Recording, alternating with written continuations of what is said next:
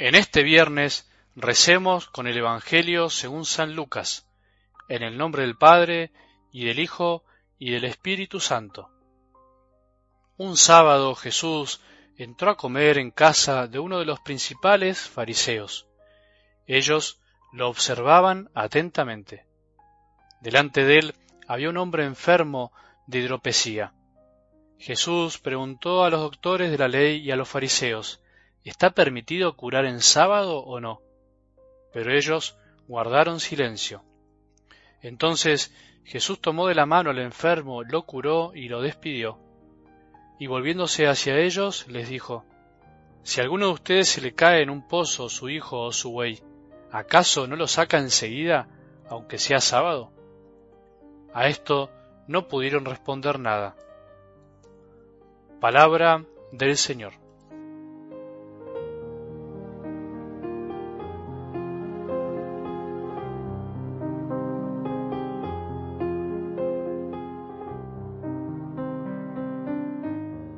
Estar ciego de los ojos que Dios nos dio, en el fondo no es el verdadero problema, sino no reconocer nuestras cegueras espirituales.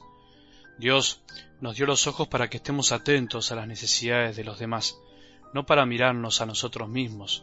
Por eso la verdadera ceguera es la del corazón, es espiritual, la que no nos permite ver personas al costado del camino de la vida, o incluso darnos cuenta que nosotros mismos podemos a veces andar tirados sin poder levantarnos.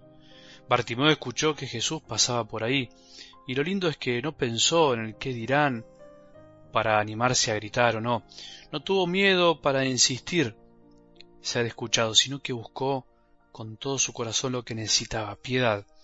Debe haber sido un momento único, ese instante en el que se acercaron a Bartimeo y le dijeron ánimo, levántate, Él te llama. Escuchar que Jesús nos llama, darnos cuenta que nos llama a través de otro para levantarnos, a tener ánimo y dejar de estar ahí tirados en el camino es lo mejor que nos puede pasar. ¿Te pasó alguna vez que alguien te dijo eso? ¿Te pasó eso de sentir que Jesús te dice al corazón, ánimo, levántate, te llamo? Si estás o andás medio así, sin ganas de levantarte, pedile a Jesús escuchar estas palabras como dirigías a vos ánimo, levántate, te necesito, muchos te necesitan, no vale la pena quedarte tirado por ahí, sin hacer nada, sin hacer el intento por luchar la vida. O por ahí, fíjate si no te estás dando cuenta que te está llamando a través de alguien, de un ser querido que te dice, vamos, levántate, levántate de una vez por todas. Con respecto a algo del Evangelio de hoy, vemos cómo Jesús deja a todos callados. En realidad, Fijémonos bien en el relato. Los principales fariseos no hablan. Dice que observan atentamente y termina diciendo que no pudieron responder nada. También guardaron silencio. Primero los fariseos observaron para criticar y después se callaron porque no tenían qué decir. La soberbia de hoy en esta escena por lo menos tiene un límite, porque sabemos que después la gran soberbia de los fariseos llevará a Jesús a la cruz. Pero la soberbia de los fariseos hoy concretamente en este texto tiene un límite y es la bondad de Jesús. La verdad que es el mismo Jesús que se manifiesta abiertamente en todo lo que dice y hace en sus palabras y milagros. Y hay algo importante que quiero destacar y es que Jesús no solo dice cosas verdaderas porque Él es la verdad, sino que además quiere ayudarnos a que nos encontremos con la verdad, que es el mismo, y con la verdad de nuestra vida, que es también encontrarlo a Él en nuestros corazones. Por eso pregunta, por eso pregunta hoy dos veces y quiere sacarle lo mejor a estos hombres. Sin embargo, ellos solo responden con un silencio. Pregunta para ayudarlos a encontrar su verdad.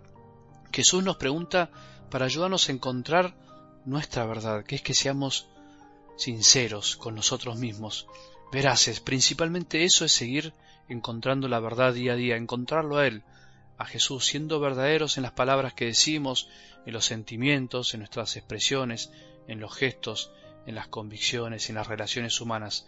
Esto es muy importante porque la verdad no solamente es algo que se piensa, no son enunciados vacíos, conceptos, la verdad no solo es algo que se dice con palabras, es algo que se dice mucho más con la vida, que se vive según con la verdad con mayúscula que se encuentra, que es Cristo. Por eso los fariseos no pueden contestar porque no se animan a encontrarse con su propia verdad y enfrentarse con sus cerrazones, con su soberbia y egoísmo.